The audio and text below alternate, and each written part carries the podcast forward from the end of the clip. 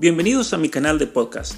Mi nombre es Pablo Muñoz Iturrieta y quiero invitarte a este curso de formación permanente donde hablaremos de muchos temas importantísimos y centrales para el crecimiento personal. Te invito también a seguirme en mis redes sociales, en mi canal de YouTube, en Instagram, en Twitter, en Facebook, en Twitch y en TikTok. Si no has leído mi libro Atrapado en el cuerpo equivocado, el libro contra la ideología de género, te lo recomiendo encarecidamente para formarte personalmente contra todas estas ideologías que hoy en día atacan a la persona humana. Te dejo con el curso y si quieres obtener el material, puedes hacer la donación en mi página web pablomunociturrieta.com. Muchas gracias.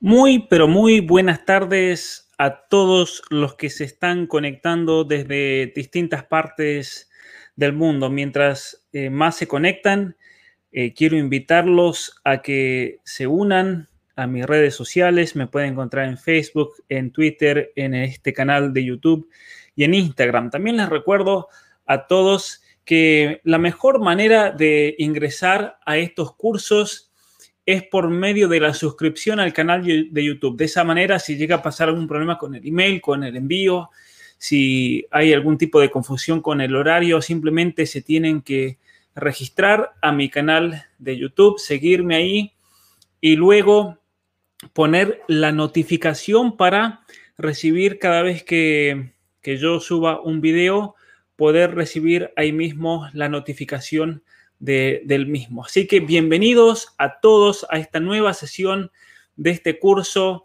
de formación y crecimiento personal, pero también apuntando mucho a el crecimiento de los propios hijos, a la formación, la guía de cada uno de todos ustedes. Así que, como pueden contemplar en esta, en esta foto, la vida es como una montaña.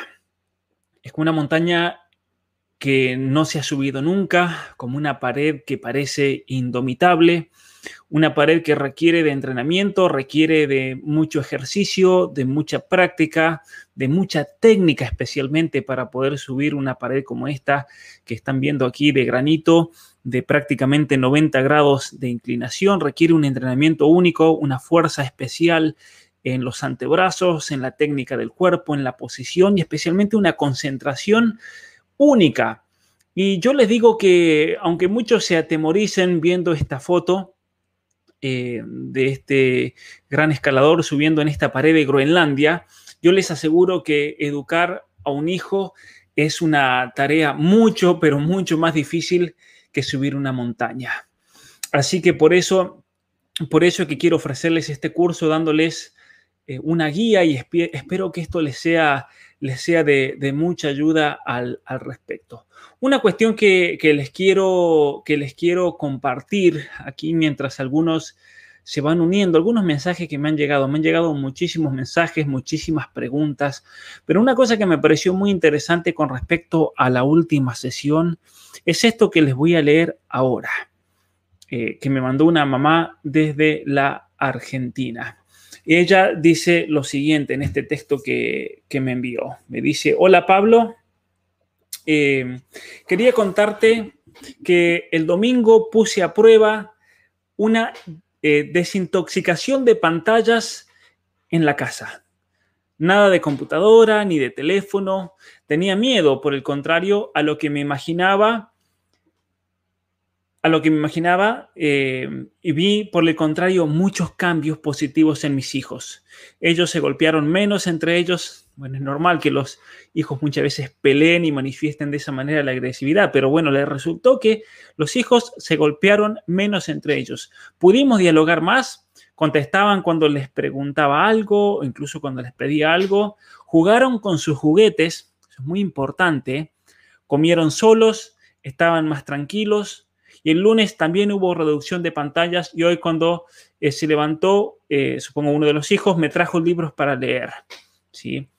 Entonces, esto yo creo que es clave, la desintoxicación de las pantallas. Más adelante voy a hablar un poco más o tal vez haga un video especial al respecto, un video cortito de los estudios neurobiológicos, estudios del cerebro con respecto al efecto que tienen las pantallas en el cerebro de sus hijos y por lo tanto en sus emociones, en, en, el dormir, en el sueño, en la atención. Esto también es importante. Hay muchos niños que tienen problemas para concentrarse, que tienen problemas de atención en la escuela o cuando hacen algo por el efecto que tiene la pantalla en el cerebro de ellos. Y no estoy hablando solamente de niños de 2, de 3, de 4 años, eso para mí me parece obvio. Yo les decía que hay estudios científicos que demuestran que un niño menor de 5 años no puede pasar más de 5 minutos enfrente de una pantalla, sea una pantalla de celular, sea una pantalla de televisor, sea una pantalla de cine o de lo que sea. Entonces, es importantísimo eh, voy a robarle este concepto a esta seguidora, a esta mamá. Yo siempre les digo, yo de ustedes aprendo muchísimo. Desintoxicación de pantallas. Es importantísimo realizar eso en las casas, pero no solamente con respecto a nuestros hijos, sino principalmente también con respecto a nosotros mismos.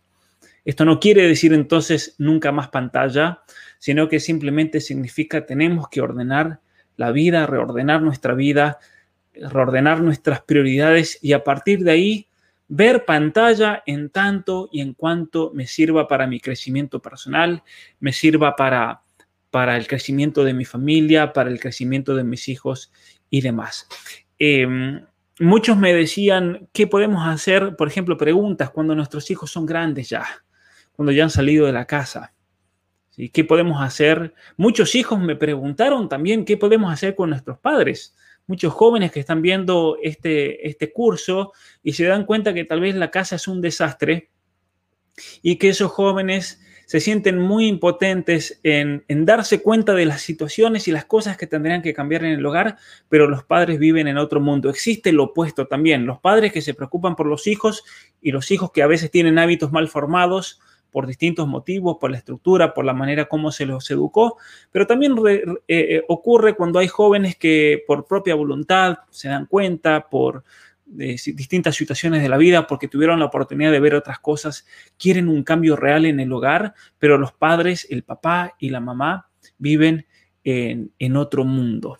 O muchas veces la mamá quiere cambiar y el papá no. O puede pasar que el papá eso ha pasado, muchos de ustedes me han contactado y el padre quiere hacer cambios reales y esenciales en el hogar, pero la madre piensa que el hombre está loco, que qué le pasó ahora, que, está haciendo cambios tan grandes en, su vida.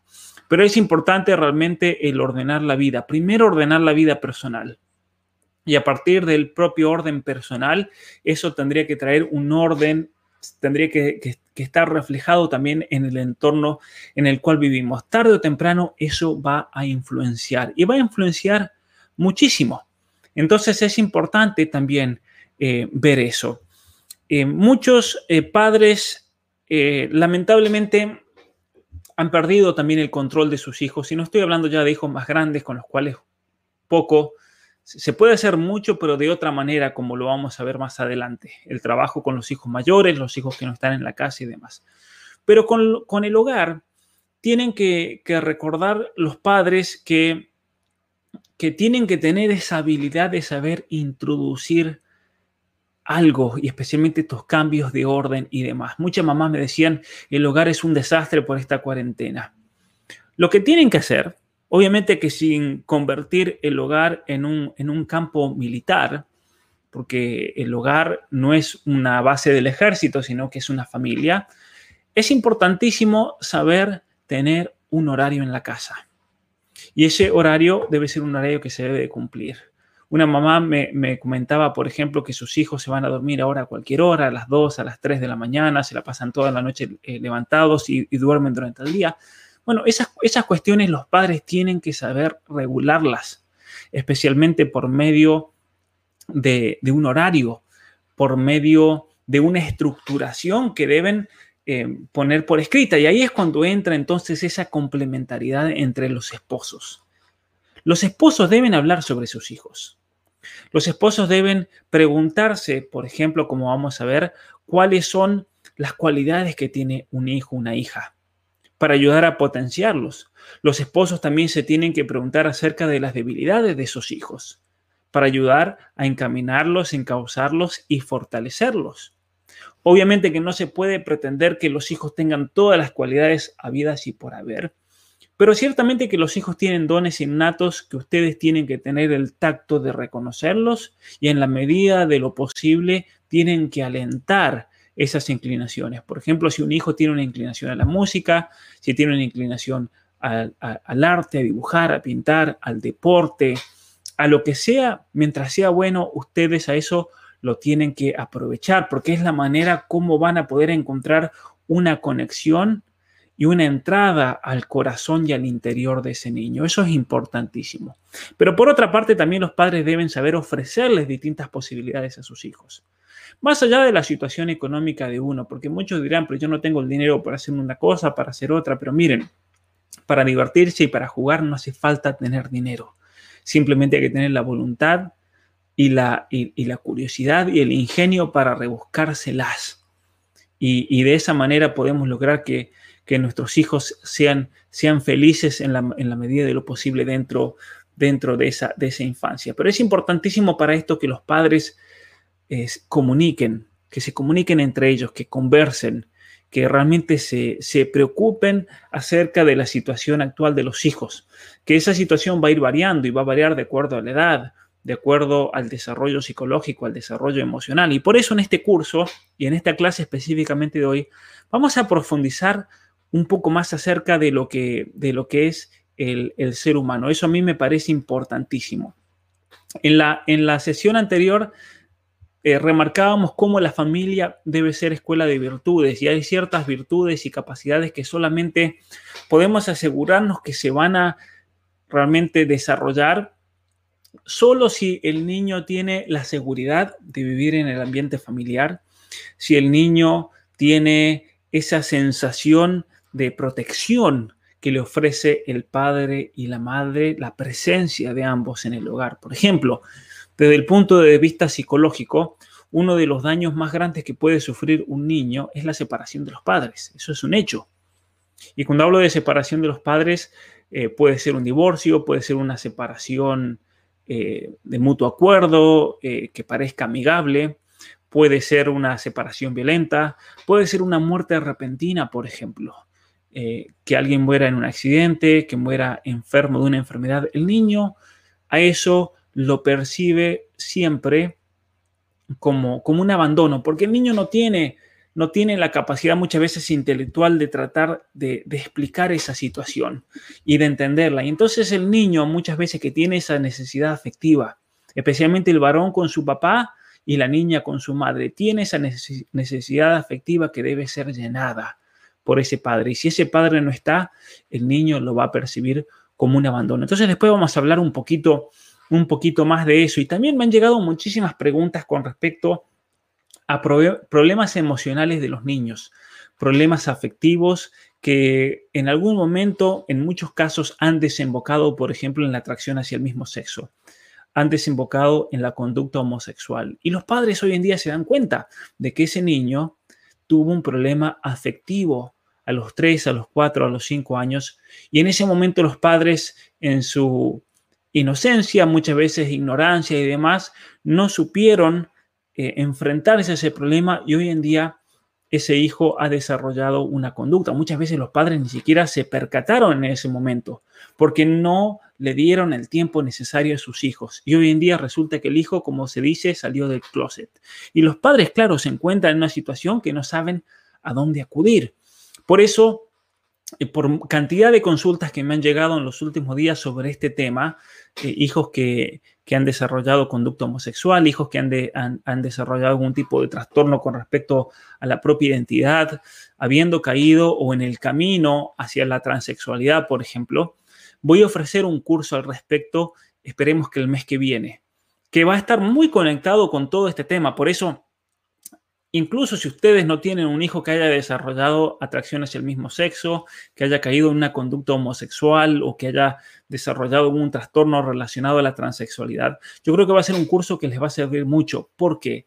Porque de base y de fondo en todos estos eh, dramas de la vida hay un problema en la relación padre e hijos. Y yo creo que este curso que, que, voy a ofrecer, como una continuación de este también, el mes que viene les va a servir muchísimo, muchísimo para fortalecer, incluso para prevenir cualquier problema en el futuro, porque muchas veces esas heridas emocionales, que tal vez no las vemos hoy, florecen en 10, en 15, en 20 años, porque una herida sí o sí se tiene que cerrar o permanece abierta. No tenemos otra opción. Entonces, vamos a, en este curso, vamos a explicar un poquito en, este, en esta sesión de hoy acerca de, de lo que es la estructura del ser humano. A mí me parece que es clave conocer quiénes somos cada uno de nosotros. La familia es una organización natural. ¿Por qué es natural? Porque el padre y la madre se complementan para sacar, no solamente para darle vida a un niño, ese es el, primer tipo de complementariedad biológica que hay. Es una complementariedad que se manifiesta en los órganos sexuales, de tal manera que solamente a través de la unión del hombre y la mujer es que podemos tener una nueva vida. Porque incluso hasta cuando una pareja de lesbianas, por ejemplo, le pagan a una mujer pobre mexicana o de la India para que sea eh, la madre que, preste o que alquile su vientre, eh, o dos homosexuales que quieren tener un hijo, incluso en esas situaciones se necesita la complementariedad del hombre y la mujer, una complementariedad biológica en, materia reproductiva. Pero esa complementariedad del hombre y la mujer que hace que la familia sea una institución natural, como se dice, no solamente se debe al origen de la vida, esa primera tipo de complementariedad, sino que es una complementariedad mucho más profunda. Es una complementariedad afectiva, es una complementariedad neurobiológica y esto es interesantísimo, lo he explicado en algunas eh, conferencias que pueden ver en mi canal de YouTube acerca de los sentidos, de la vista, del oído, del gusto, cómo los, el hombre, por tener una carga genética distinta que la mujer, percibe la realidad de una manera distinta. Pero a pesar de que la percepción del hombre y la percepción de la mujer son distintas, se complementan mutuamente. Es importantísimo que sean distintas, porque así entonces es que podemos cubrir eh, de una manera mucho más profunda y más afectiva la realidad de nuestros niños. Y entonces hay cuestiones que le competen por naturaleza, por así decir, a la madre, porque la madre tiene ciertas capacidades que el hombre no tiene. Ese hecho de que la mujer, por ejemplo, tiene un cromosoma X más que el hombre que tiene el, doble cromosoma XY, la mujer tiene XX, eso hace un cambio absoluto en el desarrollo del cerebro, por ejemplo, y de todos los sentidos que dependen del cerebro, del tacto, del gusto, de la vista, del modo de percibir la realidad y demás. Entonces esa complementariedad entre el hombre y la mujer es muy necesaria al momento de, de sacar lo mejor de ese niño, al momento de, desarrollar ese potencial que se encuentra inscrito en la naturaleza de cada uno de nuestros hijos o cada uno de nosotros. Tenemos que, que conocerlos bien entonces. ¿Cuál es mi potencial? Es algo que nos tenemos que preguntar. Yo creo que muchas personas viven frustradas en la vida, muchas veces padres, esposos, madres, padres, hijos, se frustran en la vida porque han perdido de vista esa capacidad de crecimiento, ese potencial que cada uno de nosotros tiene. Y cuando una persona pierde esa capacidad de potencial que está en, cada uno de nosotros, entonces el, ser humano que siempre pide, eh, siempre pide desde un punto de vista intelectual, volitivo, psicológico, afectivo, siempre pide el crecer, el avanzar, cuando se estanca, a eso se percibe como siempre como un retrocedimiento.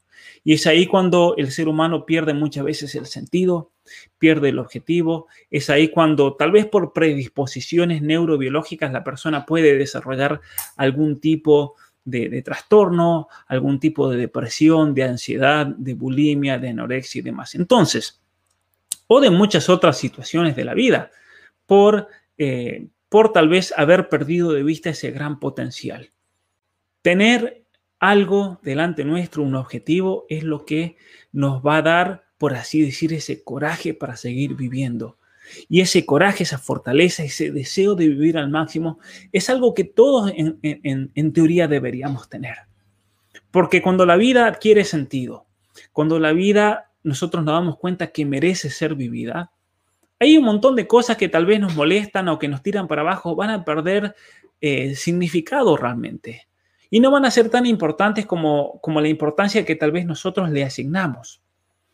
Por eso, es esa gran frase con la cual yo comencé este curso. Buscad primero el reino de Dios y todo lo demás se dará por añadidura. ¿Qué significa en mi vida personal hoy buscar el, reino de Dios eh, primero antes, antes que, cualquier otra cosa? El reino de Dios y su justicia. ¿Qué significa eso? ¿Qué significa eso en mi vida? ¿Qué consecuencias eso va a tener, por ejemplo, para, para mi ser? ¿Qué consecuencias eso va a tener para mis hijos, para mi familia, para mi entorno y, y demás? Entonces, la familia tiene que apuntar a educar lo más natural en cada uno de nosotros.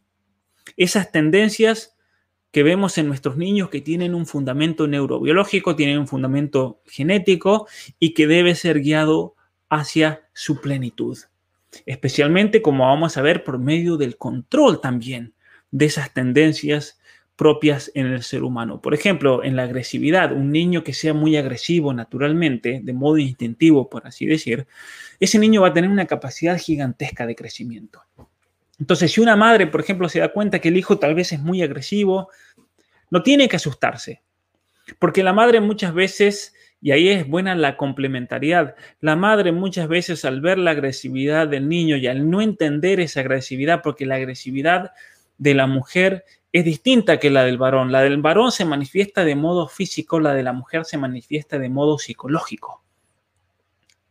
Por ejemplo, en la escuela yo recuerdo, yo recuerdo eh, que si los varones se enojaban, peleaban, se agarraban a las trompadas, por ejemplo. Y listo, se solucionaba el problema. En cambio, la mujer, y eso lo observaba yo, me acuerdo cuando tenía 10, 11, 12 años, la mujer tramaba, tramaba contra otras. Las niñas tramaban contra otras niñas de tal manera que, serían profundamente, pero eran heridas de, tipo psicológico, no heridas físicas. Aunque a veces se da que las mujeres pelean también, pero la agresividad entonces se manifiesta de otra manera.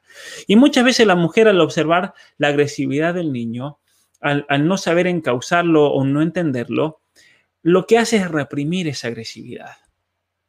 Y eso es algo muy malo, porque en realidad en vez de reprimir esa agresividad, lo que hay que hacer es usarla en otra cosa que eso se encauce, que se encauce para que el niño se controle a sí mismo, que se encauce para que el niño lea, para que el niño haga deporte, para que corra más fuerte, para que entregue todo en lo que está haciendo, para que lave los platos, para que ayude a limpiar la casa, para que arregle su habitación.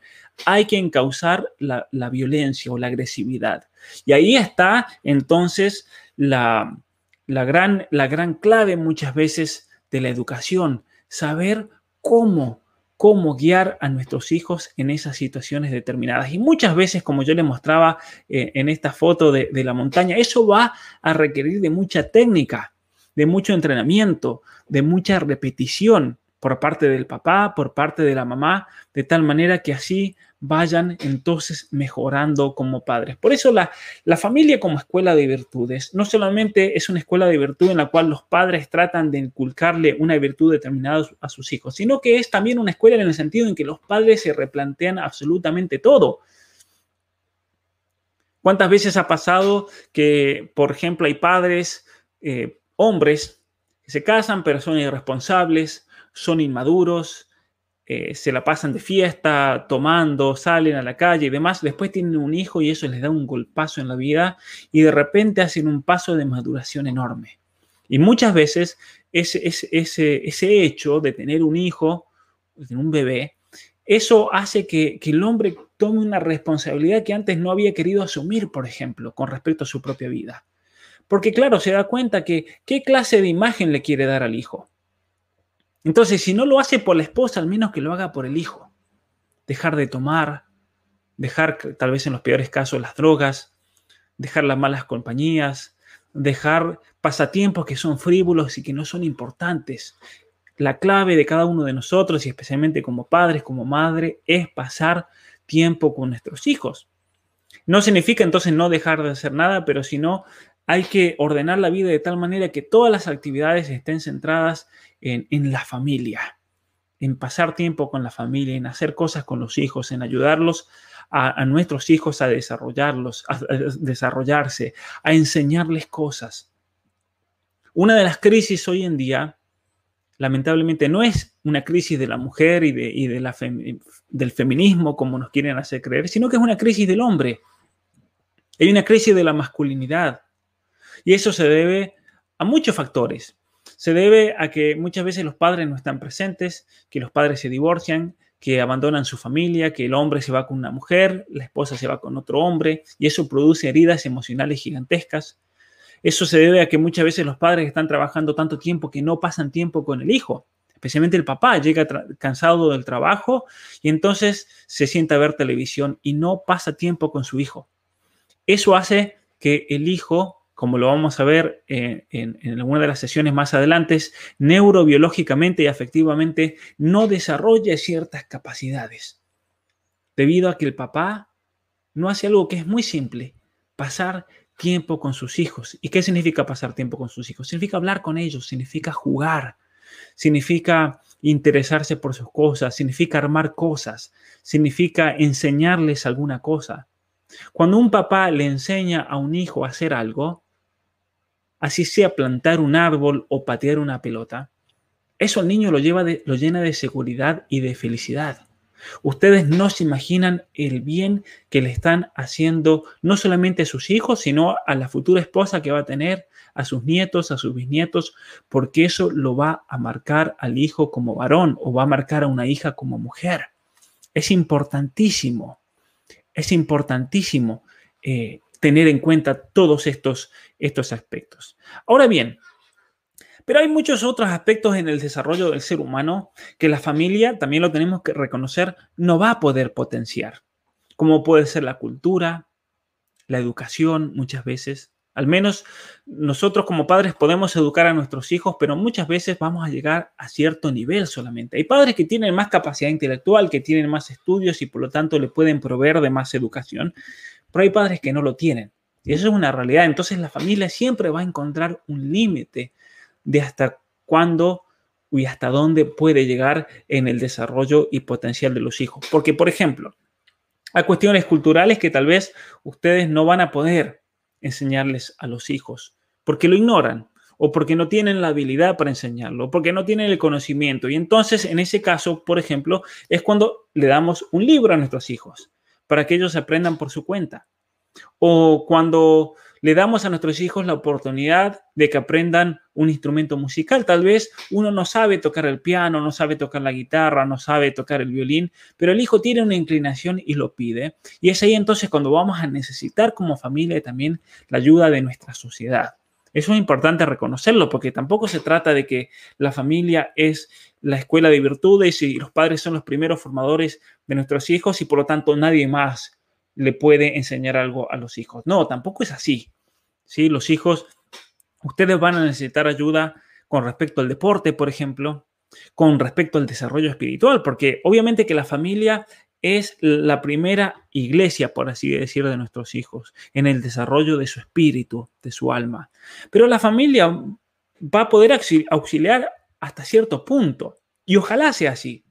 Ojalá lleguen hasta un momento en que digan, ya no podemos ayudarlo más porque dimos todo lo que teníamos que darle a este niño.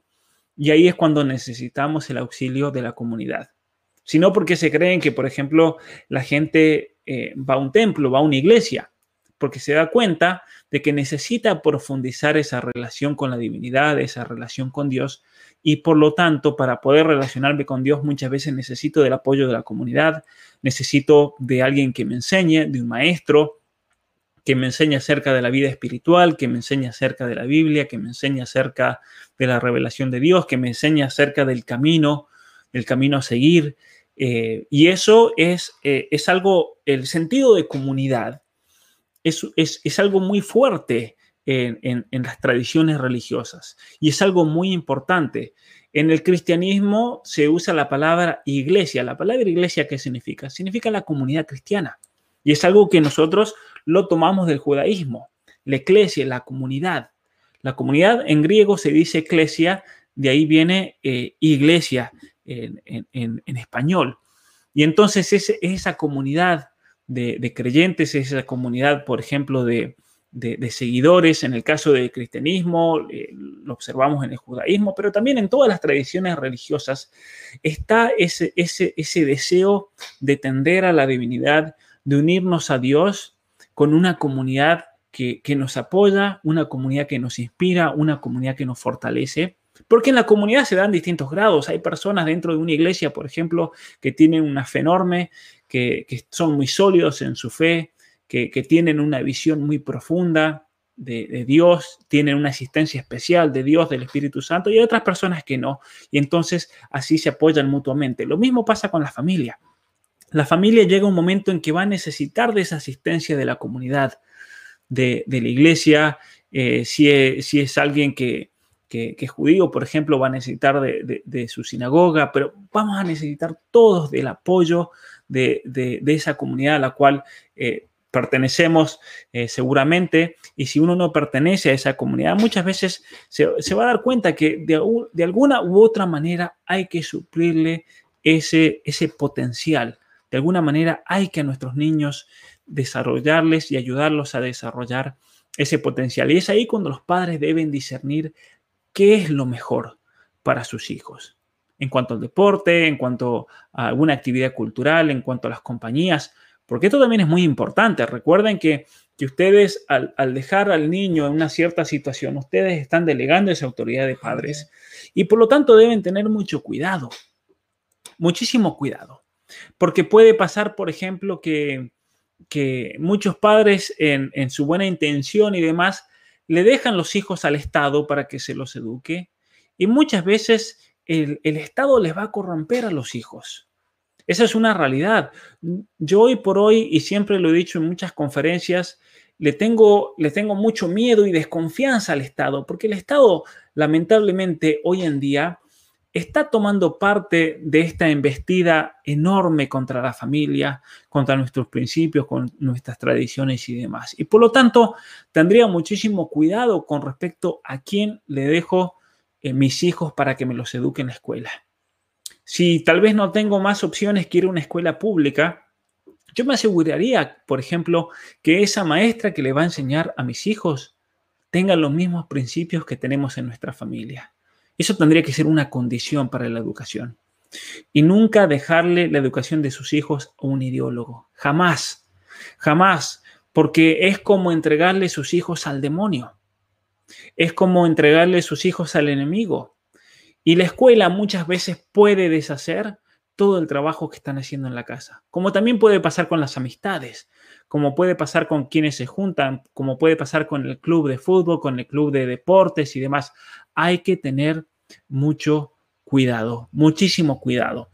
Preguntan también por el, homeschooling, pero es algo que lo voy a, lo voy a desarrollar más adelante en, otra sesión acerca de esa opción. Simplemente voy a decir que aquí, hoy en día en Canadá, la única manera de poder, salvo excepciones en algunos pueblos concretos, yo conozco solamente dos escuelas, tres, perdón, que son confiables en Canadá, salvo en esos casos donde esos padres tienen esa oportunidad de enviar a sus hijos a un lugar donde no se los van a corromper. El resto, el resto de las familias hace homeschooling con sus hijos, porque es la única manera de que no le corrompan corrompa los hijos. Aquí en Canadá, como pasa en el estado de California y en tantos otros lugares en el mundo, la única, eh, está tan corrompida la educación que la única manera de proteger y salvaguardar a los hijos es eh, haciendo homeschooling. Pero voy a hablar un poquito más de eso más adelante y explicando cómo funciona y demás para que tampoco crean que, el que hace homeschooling vive encerrado y no tiene ningún contacto con la sociedad. Para nada, para nada al, respecto. Eh, entonces, con respecto al desarrollo natural del niño, debemos observar las cualidades del niño para descubrir cuál va a ser la mejor manera de ayudarlo a mejorar a desarrollarse. Y esto es importante, padres de familia. Y si no son padres de familia, aplíquenlo también a ustedes principalmente. ¿Cuáles son las cualidades que uno tiene para mejorarlas y desarrollarlas? Trabajar en eso, porque muchas veces podemos estar trabajando en algo que no tenemos una cualidad natural para eso. Y no tiene sentido, va a ser una pérdida de tiempo. Hay que ser bien eficientes también con el tiempo. Y entonces los papás, por ejemplo, en la casa, deben sentarse y escribir en un papel si eso les ayude. Decir, bueno, a ver, el hijo número uno, ¿cuáles son las cualidades que ellos tienen para poder desarrollarlas y potenciarlas? ¿Cuáles son tal vez las cualidades que no están tan desarrolladas? ¿No están tan desarrolladas por la edad tal vez y van en camino? ¿O son cualidades que ya tendrían que tener y lamentablemente por alguna razón, por descuidados, por lo que sea, no la han desarrollado como deberían? Entonces hay que comenzar a trabajar en esa cualidad. Eh, tal vez nuestros hijos tienen problemas de sociabilidad y entonces vamos a trabajar en eso. Tal vez nuestros hijos tienen un problema en la paciencia Tal vez nuestros hijos tienen mucha violencia dentro de ellos y se pelean y se pegan mucho, por ejemplo, como me decía esta señora. ¿Cuál puede ser la, razón? En muchas veces eh, es interesante que esta señora eh, remarcaba eso. Los hijos dejaron de ver televisión y dejaron de pegarse. ¿Por qué? Porque la televisión altera a los hijos. Más allá del contenido, la televisión altera los circuitos neurobiológicos neuronales de un niño y muchas veces puede alterar esa agresividad innata. Y por eso se vuelven muy agresivos los niños. Es por eso yo he observado, por ejemplo, niños de 2, de 3 años que ya están adictos a una pantalla, de tal manera que cuando la madre no les presta el celular y piden el celular, eh, comienzan un berrinche tremendo. ¿Por qué es ese, ese berrinche y ese enojo? Porque lamentablemente sus, sus circuitos neuronales están ya eh, moldeados de tal manera que cuando necesitan tener esa pantalla, cuando necesitan tener ese celular, cuando necesitan tener ese iPad, la, necesidad que ese niño experimenta en su cerebro es la misma necesidad que experimenta un adicto a la heroína, por ejemplo. Son los mismos mecanismos químicos. Por eso la peligrosidad también de, de los celulares. Y es algo que muchos no lo sabían porque es algo totalmente nuevo. Por eso la importancia de comenzar a, controlar el tema del tiempo. Y, miren, a los hijos no les va a pasar absolutamente nada, por más que chillen y lloren y griten, si ustedes lo deprivan de la pantalla, si ustedes les reducen las pantallas. No pasa absolutamente nada. Porque en definitiva, en definitiva, lo que ustedes van a observar en, un niño, en, en, esas primeras reacciones, es la misma reacción que se, eh, se experimenta eh, en una persona, por ejemplo, que quiere dejar la droga, que quiere dejar el alcohol.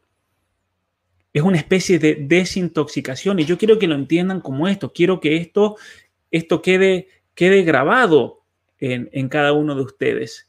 El, el quitar pantallas es desintoxicar. Lo vamos a poner acá para que quede desintoxicar. El quitar una pantalla es desintoxicar. Y esto es importantísimo. Debemos desintoxicar a, nuestros hijos. Ahora bien, eh, si tenemos que tener en cuenta entonces el desarrollo de las capacidades, qué se debe mejorar, qué se debe ajustar y demás, hay que tener en cuenta las etapas del desarrollo de una persona. La primera etapa es el conocerse a sí mismo. Es decir, nosotros debemos conocer al niño, pero el niño también se debe conocer a sí mismo. Y el niño se debe aceptar a sí mismo. Esto es clave. Esto es clave porque muchas veces el no aceptarse a uno mismo tal como es es fuente de muchísimos problemas en la vida adulta. Muchísimos problemas. Hay que conocerse a sí mismo y aceptarse a sí mismo. Esto es un problema de fondo, por ejemplo, fundamental en la transexualidad, en los trastornos de identidad de género.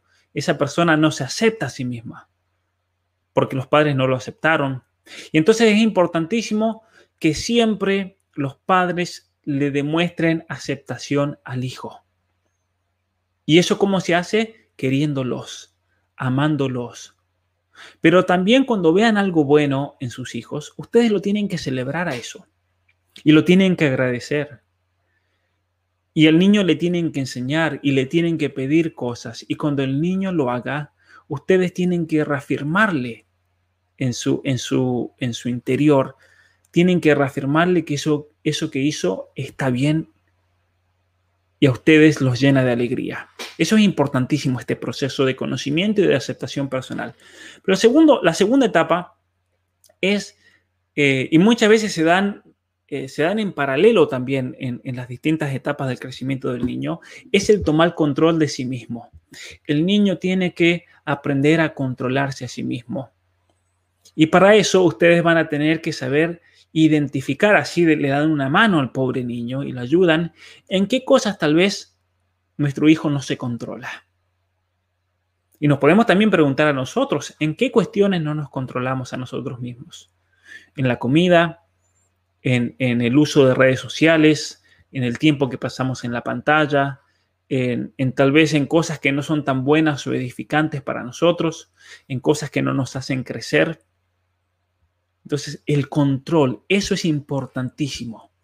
Ayudar a los hijos a controlarse a sí mismos. Y para eso entrenarlos, y para eso explicarles, y para eso enseñarles, como vamos a ver en algunas pautas en sesiones más adelante. Y en tercer lugar, y aquí viene también la clave de, la educación, que es enseñarle al hijo a controlarse y sacrificarse para poder entregarse a los demás.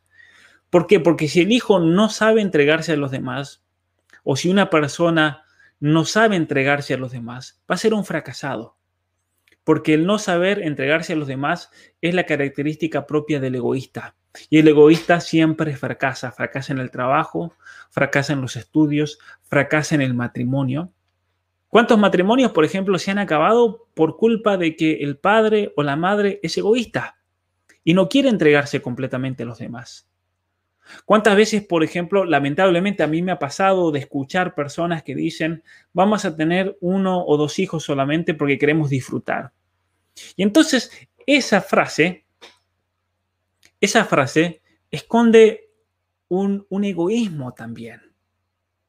Es una actitud egoísta. Egoísta en el sentido que yo no digo que todo el mundo tenga que tener 17 hijos, por ejemplo, sino que a lo que me refiero es que las razones por las cuales nosotros tomamos decisiones no deben estar fundamentadas en una actitud egoísta.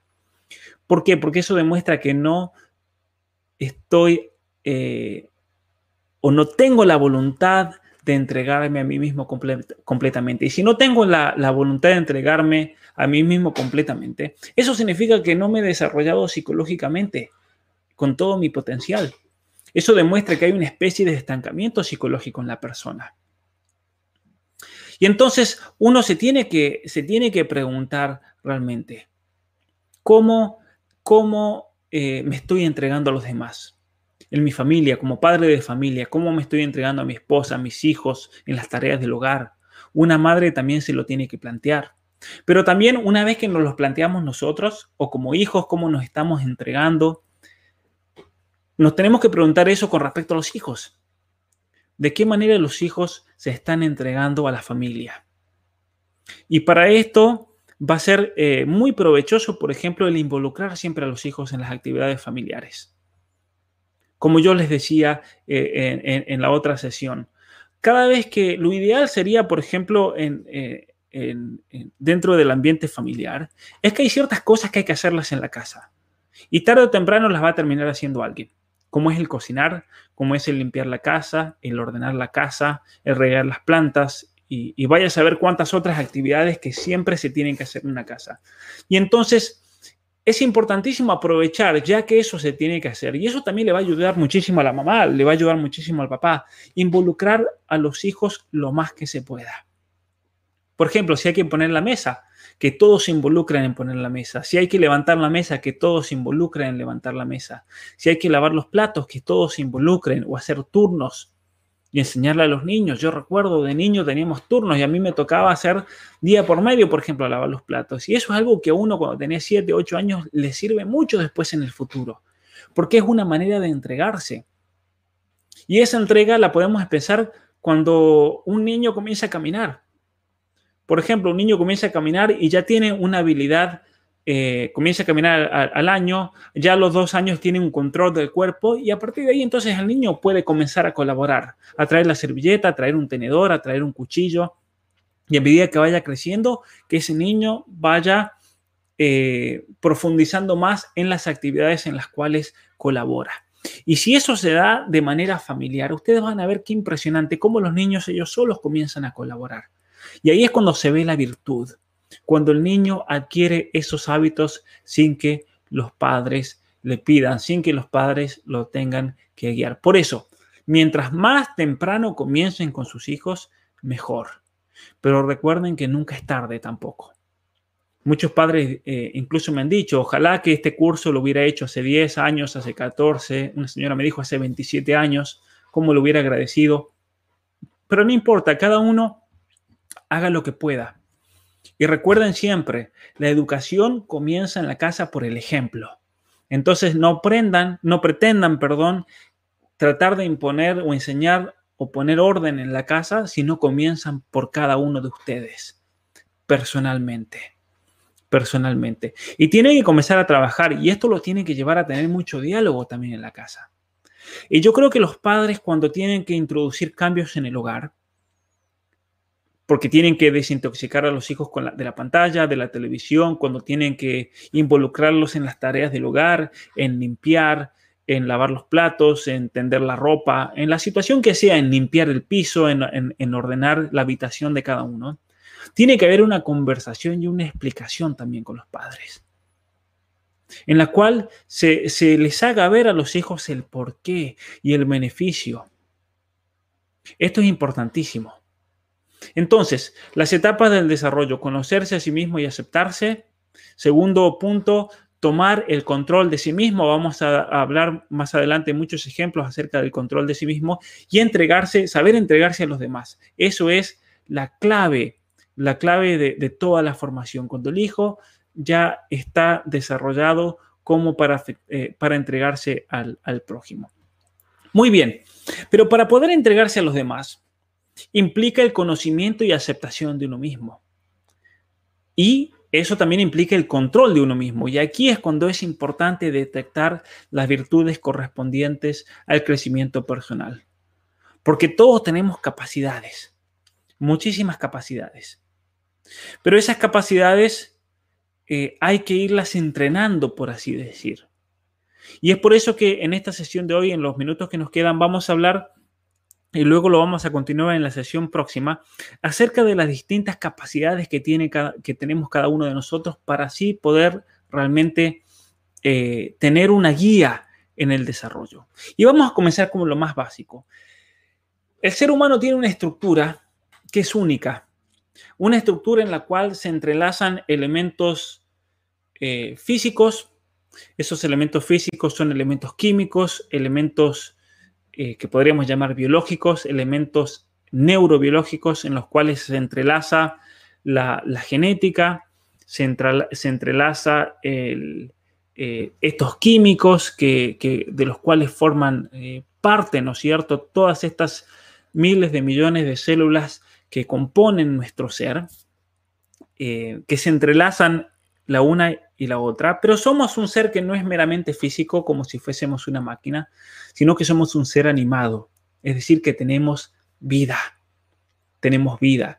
Y esa vida es manifestación. El hecho de que estemos vivos, que podamos hablar en este momento, que podamos pensar, escuchar, es manifestación de algo que está dentro de nosotros, que es muy profundo que es la razón de nuestra existencia, que es el ser. La vida es manifestación del ser. La vida es el, es el ser de los, de los vivientes, como se enseña en, la filosofía. Y tenemos una vida, un nivel de ser, que es muy distinto al, al, ser que tiene una piedra, que es meramente material, es químico, toda química inorgánica. Es muy distinto al nivel de vida biológico que tiene una planta, que es eh, una química orgánica la que está eh, ahí eh, ejerciendo toda su, influencia, pero sin embargo es una vida vegetativa, no va más allá de eso.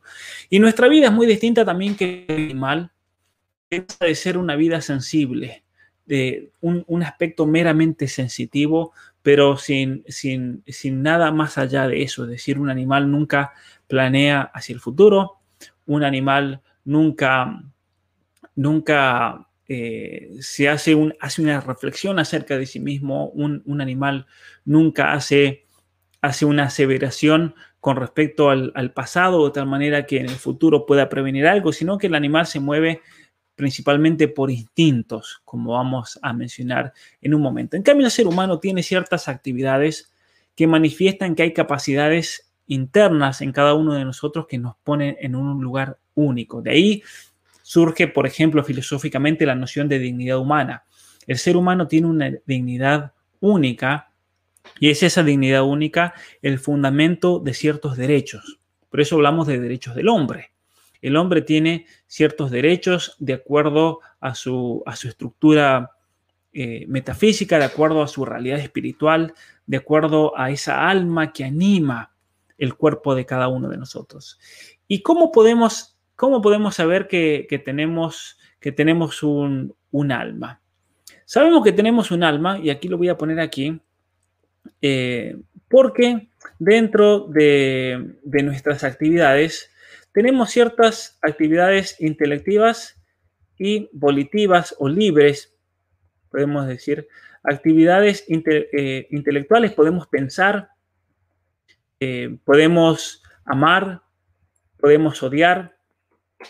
Y entonces eso hace que, que sea un signo realmente de esa capacidad de poder pensar, de poder ir más allá del, presente, de poder, por ejemplo, discernir, de discernir entre lo que queremos hacer. Tenemos distintas opciones, las podemos sopesar, tenemos la capacidad de amar, que es una actividad puramente espiritual. Tenemos la capacidad de odiar, por ejemplo, que es una especie de, lo vamos a explicar un poquito más adelante también, tenemos la capacidad de entender algo.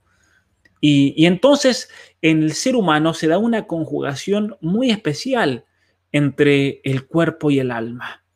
Es decir, nunca, eh, salvo en algunos eh, casos muy particulares, Nunca tenemos actividades que son puramente espirituales y nunca tampoco tenemos actividades que son eh, puramente, puramente corporales o físicas, ya que en el ser humano incluso las operaciones químicas y orgánicas más básicas, hormonales y demás, están siendo animadas por un alma en el ser humano. Y es algo que, lo voy a desarrollar más adelante en un curso que voy a dar sobre la persona humana para que se entienda bien toda esta conjunción de cómo funcionamos nosotros como, como ser humano, como una sola realidad. Pero dentro de, dentro de estas capacidades intelectuales y, y volitivas, hoy día vamos a hablar de las capacidades intelectuales para ir conociendo más al ser humano, quiénes somos, quiénes son nuestros hijos, tenemos que distinguir en, eh, en este proceso de conocimiento la primera etapa, que son los sentidos externos. Los sentidos externos son aquellos que eh, perciben por, por primera vez la realidad que se encuentra ahí afuera. ¿Sí? Estos sentidos externos, como, como ya sabemos y, lo aprendimos en, la escuela, son eh, la vista, el oído, el olfato, el gusto, el, el tacto, eh, que son aquellos sentidos entonces que nos hacen conocer y percibir la realidad. Conocemos algo, lo vemos, lo conocemos porque lo vemos, lo escuchamos, lo, lo olemos, lo tocamos, lo olfateamos o lo olemos, ¿sí? Y ese, es, toda esa información que, recibimos de nuestra realidad se transmite a algo que se llaman los sentidos internos los sentidos internos que tienen su, raíz y su base en operaciones del cerebro, dentro del cerebro. Y dentro de los sentidos internos tenemos el sentido común, la memoria, la, imaginación y lo que se llama la cogitativa o estimativa. Y ahora voy a explicar esto para que, para que no se confundan. ¿Qué es el sentido común? El, sentido común es una operación eh, sensitiva, es una operación de conocimiento del, cerebro por el cual se unifican todas las, las experiencias sensibles externas en el ser humano. Es decir, por ejemplo, yo eh, veo un, automóvil que viene en mi dirección y no solamente lo, lo, escucho, sino que también lo veo, lo puedo tocar. Y entonces dentro del cerebro se produce todo un proceso por el cual unifico, unifico toda esa información y, la puedo reunir y puedo decir, eso es un solo vehículo, no son distintas realidades que me entran por un sentido o por otro. Por eso el sentido común tiene la función de, unificar. Y aquí les voy a compartir una pantalla para que, para que se entienda un poco mejor. El sentido común, entonces, percibe un objeto y lo percibe como una estructura, como algo único. ¿Sí? Como algo único. Algo que el sentido común aquí no tiene, no hace referencia a la palabra sentido común de tener sentido común, como se dice de modo popular, sino que es un sentido eh, que se encuentra asentado en el cerebro por el cual unificamos todas nuestras, nuestras experiencias, experiencias de la vida. Y luego eh, que nosotros unificamos esas experiencias, formamos una imagen de la misma. Y eso es lo que se llama la imaginación. La imaginación nos da esa, capacidad de, nos da esa capacidad de recolectar esas imágenes, de transformarlas, de combinarlas, de, poder jugar, por así decir, con, la imaginación, de tal manera que, que, que, podamos crear, por así decir, nuevas cosas. Muchas veces cuando soñamos, Muchas veces cuando pensamos, siempre que pensamos, nosotros estamos haciendo uso de la imaginación. Siempre, siempre que pensamos, hacemos uso de la imaginación. Ahora bien, tenemos que, que, eh, tener en cuenta eh, la importancia, la importancia de educar la imaginación de nuestros hijos. Eso es algo muy, pero muy importante. ¿Cómo nosotros, por ejemplo, podemos acrecentar la imaginación de un hijo? Eh, por la lectura, que nuestros hijos lean, porque eso les va a forzar imaginarse un escenario, imaginarse una realidad. De hecho, uno de los grandes peligros para para el, desarrollo de la propia imaginación y que estanca, por lo tanto, esas capacidades neurobiológicas que tenemos nosotros en nuestro cerebro es el ver televisión. Porque uno de los problemas de la televisión es que te da el contenido y te da la imagen, pero no te da esa capacidad de poder desarrollar e imaginarlo cada uno de nosotros, sino que simplemente consume, simplemente acepta. Y eso hace que esa capacidad imaginativa en el, en el niño se, estanque, lamentablemente. Y esto es un problema, que se estanque la, capacidad imaginativa del, del, niño. Aquí vamos a compartir en esta pantalla eh, cuáles son las funciones. Conservar entonces esas imágenes que voy recibiendo, las va configurando de tal manera que se completa la percepción de la realidad, va combinando estas percepciones de tal manera que nos podamos imaginar muchísimas cosas y también la imaginación nos va suministrando de imágenes cuando pensamos, cuando hablamos y demás, porque de hecho, de hecho es imposible, por ejemplo, pensar sin imaginar. Traten ustedes de pensar algo o cuando hablan consigo mismo, cuando, cuando reflexionan en algo, es imposible separar esa actividad cerebral de la imaginación. Eso va siempre en conjunto con la actividad intelectual. Por eso yo les decía que, esa unión entre el cuerpo y el alma se da incluso en estas actividades más básicas. El intelecto que piensa, pero siempre está siendo ayudado y, apoyado por, por imágenes. Eso es muy importante, muy importante tenerlo, tenerlo en cuenta. Eh, después, eh, la memoria. ¿Qué, ¿Qué, significa la memoria? ¿O para qué, para qué funciona la memoria? Cuando nosotros tenemos una, una imagen, por ejemplo, vino un perro y, fui a visitar a un amigo y ese perro vino y me mordió. Por un lado tenemos la imagen de ese perro. Muchas veces nosotros pensamos que recordar ese perro es una función de la, de la, de la memoria, pero en realidad es de la imaginación.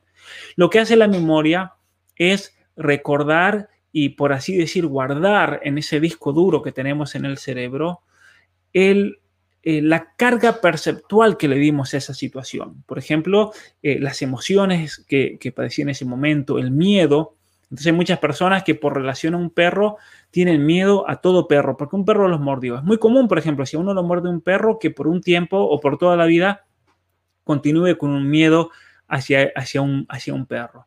Y eso porque ese es por la memoria, porque la memoria tiene la, función, como vamos a, mostrar ahora, la memoria tiene la función de eh, conocer el, tiempo pasado como pasado. Gracias a la memoria es que nosotros eh, sabemos que somos nosotros, por ejemplo.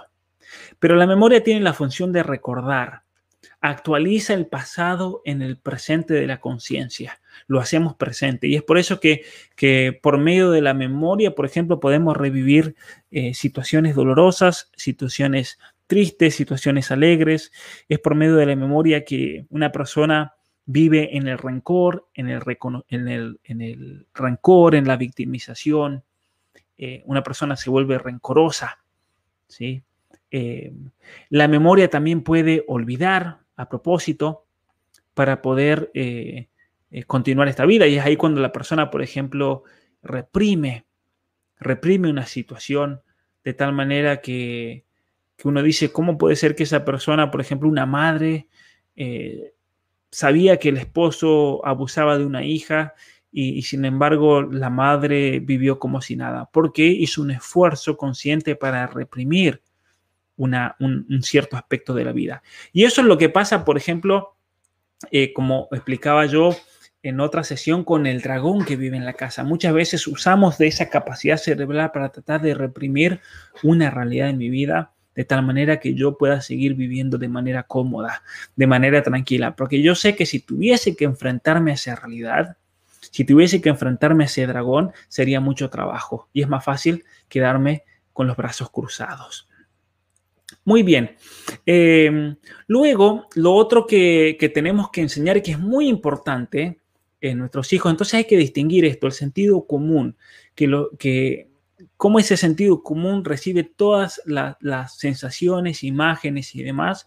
Y muchas veces la televisión lamentablemente daña esa capacidad receptiva del niño. Por eso es tan importante que los niños pasen tiempo con la naturaleza, que los niños toquen cosas, que armen cosas, que se hagan sus propios juguetes, que jueguen, que jueguen con tierra, que se armen castillos de arena como hacen los niños en el mar, que, que usen de esa creatividad porque eso hace que se potencien todos estos sentidos que tienen su, asiento en el sentido común en el cerebro. Eso es muy importante para el desarrollo neurobiológico del niño.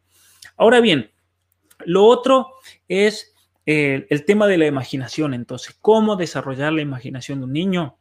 Leyéndole a un niño si el niño no sabe leer o incluso en muchos casos, y yo solo recuerdo con uno de mis, de mis hermanitos, yo recuerdo que teníamos muchas, muchos libros, teníamos muchas historietas en mi casa, y uno de mis hermanos, él no sabía leer, pero sin embargo él se sentaba a ver todos esos dibujos y esos gráficos y se iba inventando las historias. Eso es el poder de la imaginación.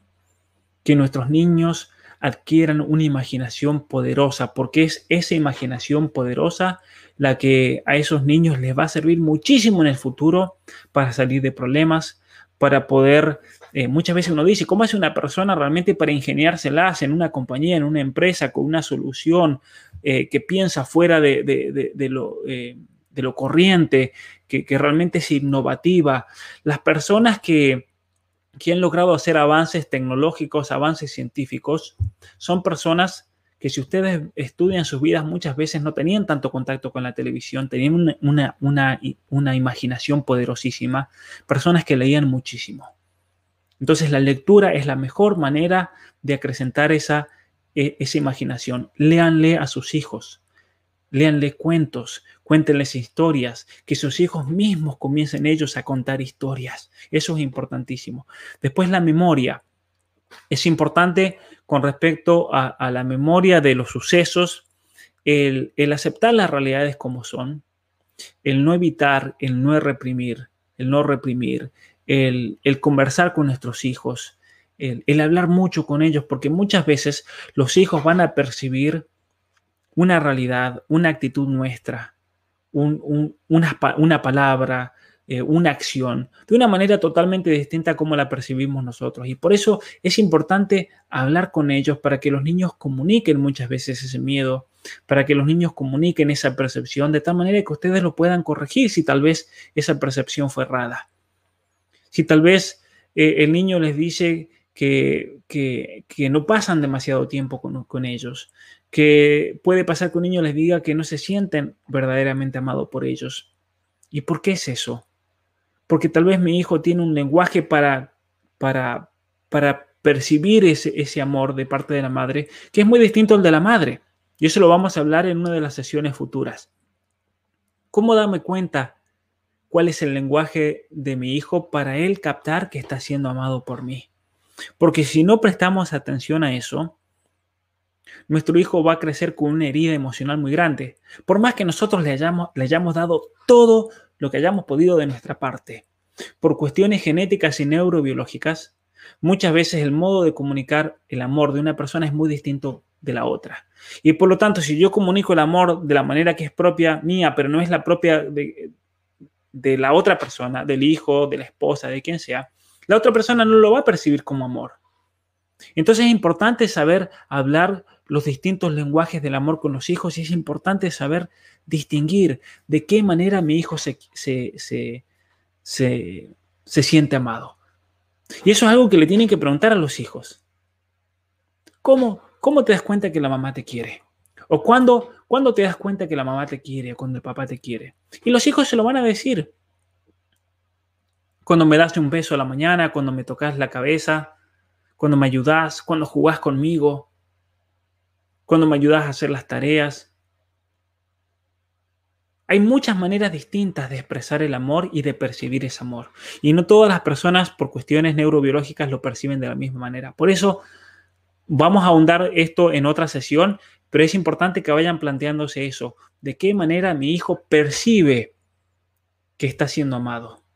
¿O qué cosas son las que hieren a mi hijo? Porque esto tiene mucha relación con la memoria porque son cosas que van a quedar ahí grabadas y que muchos años después uno habla con una persona 20, 30, 40 años después de su infancia y esas memorias están ahí y son heridas que hay que curar muchas veces. Entonces es importante eso, es importantísimo esto. Em, Después, eh, por último, y con esto vamos a terminar porque ya nos estamos pasando de los, de los 60 minutos, es lo que se llama la estimativa o cogitativa, lo que yo les venía eh, mencionando, mencionando recién, el sentido cogitativo. ¿Qué significa esto? Significa que nosotros tenemos dentro de nuestro cerebro todo un mecanismo por el cual vamos recibiendo toda esta información, imágenes, percepciones por parte de la memoria, el sentido común que organiza y reúne todas las percepciones de la vista, del sentido, del gusto, y de esa manera nos damos cuenta que el azúcar no solamente es blanca, sino que es dulce, por ejemplo, unificamos esas percepciones. Ahora bien, lo, que es importante es que la cogitativa eh, hace, eh, es, es una capacidad por la cual el ser humano eh, le brinda todas esas imágenes y toda esa carga eh, emocional, toda esa carga, por ejemplo, eh, de percepción, como algo bueno, como algo malo, una herida y demás, al intelecto. Y a partir de ahí el intelecto elabora un concepto, el concepto que yo tengo de mi mamá, por ejemplo. El concepto de mamá es una cosa. Toda mujer que ha concebido un hijo, que ha tenido un hijo. Pero el concepto de mi mamá tiene una carga emocional y cognitiva muy grande, lo mismo que el concepto de mi papá. Y entonces hay un, eh, hay en el cerebro una función que se llama la cogitativa, que le brinda a nuestra inteligencia, que es puramente intelectual y espiritual, toda esta carga informativa y se la comunica. Y hay una especie entonces en la cogitativa de unión entre todas este proceso químico y neurobiológico del conocimiento y sensitivo con la parte intelectual y espiritual. Y eso tiene un, un efecto muy grande después en la vida. ¿Por qué? Por ejemplo, cuando un niño tiene un concepto, un niño o una niña errado del padre, de su papá, porque era violento, porque tomaba, porque el niño lo percibió como alejado de él, porque no pasaba mucho tiempo con él, o porque el papá se murió y el niño eso lo percibió como un abandono. Y entonces el niño muchas veces puede ser una transposición a la noción de padre como el padre malo o el hombre malo, que es lo que pasa en el feminismo, por ejemplo. Muchas feministas han tenido una experiencia muy negativa con respecto a su padre y entonces al momento de intelectualmente elaborar una noción de padre, va a ser una noción errada de padre porque tiene una carga afectiva, emocional y cognitiva muy fuerte. Y por eso, para que una feminista, por ejemplo, comience a ver a un hombre de buena manera o con buenos ojos, por así decir, esa feminista va a tener que curar esas heridas. Lo mismo puede pasar con un hombre, por ejemplo, que eh, haya desarrollado atracción hacia el mismo sexo. He conocido casos de varones que han desarrollado atracción al mismo sexo en definitiva por una muy mala relación con el padre, porque el padre era violento, porque el padre tenía mal carácter y, atención a esto, la madre también lo percibía así, se victimizaba. Y la madre se victimizaba con quién? Con el hijo. El hijo era como el consuelo de la madre. Y muchas veces, lamentablemente, pasaba que lo que la madre no buscaba efectivamente, no encontraba con el padre, lo buscaba con el hijo. Y eso le hacía un daño tremendo al hijo. De tal manera que el hijo no solamente tiene un trauma con respecto a su padre, sino que también tiene un trauma con respecto a la madre, porque la madre no fue madre, la madre fue compañera afectiva, fue compañera en, en la victimización y demás, y por lo tanto le genera un rechazo a ese hombre la imagen de la mujer. Y como tiene una falta muy grande de hombre, muchas veces eso hace que genere una atracción hacia el mismo sexo. Pero ¿qué busca en esa atracción hacia el mismo sexo? Y en esas personas en las cuales él se siente atraído, aquello que el padre nunca le ofreció. Por eso es muchas veces la clave cuando muchos jóvenes o hombres me, me, consultan a mí por cuestiones de atracción hacia el mismo sexo. Es muy importante analizar junto con ellos a qué tipo de hombre están atraídos y qué es lo que eh, les atrae de ese hombre. Y una de las cosas que, a mí más me ha sorprendido en, en todo esto es que lo que ellos buscan en ese hombre es algo que el papá no tenía. Eso es impresionante. Pero es todo un proceso por el cual uno tiene que ayudarle a esa persona a darse cuenta que te gusta ese hombre porque es algo que nunca tuviste. Muchas veces pasa, por ejemplo, en, personas que han caído en la homosexualidad, cuando se relacionan con personas de la misma edad, del mismo grupo, hay un trasfondo psicológico de no haber sido aceptado y no haberse sociabilizado cuando tenía 5, 6, 7 u 8 años. De hecho, pasa mucho en la homosexualidad, que son niños que, eh, hombres que de niños no se eh, lograron sociabilizarse. Tenían problemas para entrar en ese entorno. ¿sí? O muchas veces pasa que un joven eh, se relaciona con un hombre mucho más grande, 20, 30 años más grande. Y eso porque es lo mismo puede pasar con una chica que está con un hombre mucho más grande, porque es porque busca en esa otra persona lo que ellos no tuvieron. Y entonces, y aquí va lo importante de la formación. Decíamos que en la tercera etapa del desarrollo, ¿cuál es? La de la entrega. Cuando uno tiene una relación amorosa con una persona, tiene que ser una relación de entrega. Si yo en la relación con la novia, con la esposa, con quien sea, busco una satisfacción personal, ahí hay algo que está mal de entrada. Y eso es algo para analizarlo también en cada uno de nosotros. ¿Qué busco yo en la relación con esta mujer o con este hombre? ¿Busco satisfacción personal? ¿Busco llenar un vacío? ¿O busco entregarme? Si la, busca, si, la búsqueda es entrega, entonces ahí voy a encontrar complementariedad. Pero si la búsqueda es simplemente satisfacción personal, nunca va a haber complementariedad. Jamás. Y es por eso que es interesante que en la ayuda a personas que han caído en el lesbianismo, que han desarrollado atracción hacia el mismo sexo, o problemas afectivos, tal vez no han desarrollado estas atracciones y, se encuentran en una relación heterosexual, pero sin embargo hay problemas afectivos grandes. En cuanto a esos problemas afectivos se tratan y por así decir se superan, es impresionante cómo esa relación cae por su propio peso. ¿Por qué? Porque no estaba fundamentada en el amor o en la entrega personal, sino que estaba fundamentada en la búsqueda de algo que no tenía. Eso es increíble. Así que em, vamos a terminar aquí. Como siempre, les recuerdo y los invito a, a suscribirse a este sitio. Gracias a todos realmente por por este tiempo, por eh, la atención. A todos los que han donado, muchísimas gracias. Les recuerdo que en los próximos días voy a enviar el material para todos que están haciendo el curso en diferido. Gracias por conectarse. Para aquellos que están haciendo el curso más adelante, en algunos meses, en algunos años, recuerden que este curso está abierto. Espero que, sea de mucho provecho. Cualquier pregunta que tengan me pueden contactar por medio de WhatsApp, por medio de, por medio de, mi página web. En la próxima sesión vamos a continuar profundizando esa estructura interna del ser humano y vamos a hablar de los afectos. Es algo importantísimo conocerlo. Estamos haciendo un repaso de qué es el ser humano porque me parece que es importantísimo entender primero qué es el ser humano para poder ayudar a nuestros hijos, para poder ayudarnos a nosotros mismos. Y una vez que expliquemos toda esta realidad del ser humano, vamos a ir conectando las virtudes. ¿Cuáles son las virtudes para ayudar en, cierta cosa. Porque miren, yo les decía, hay que reconocer los errores y a partir de ahí sabiendo cuál es mi error o mi debilidad o, esa, esa herida, voy a poder trabajar en la virtud correspondiente. Entonces tenemos que entender qué es el ser humano para ir identificando en qué cosas tenemos que ayudar a nuestros hijos, en qué cosas nos tenemos que ayudar a nosotros mismos. Así que gracias a todos realmente por, por, su atención. Nos vemos en, la próxima sesión. Espero que se puedan conectar y que tengan una muy, pero muy eh, buenas tardes. Muchas gracias.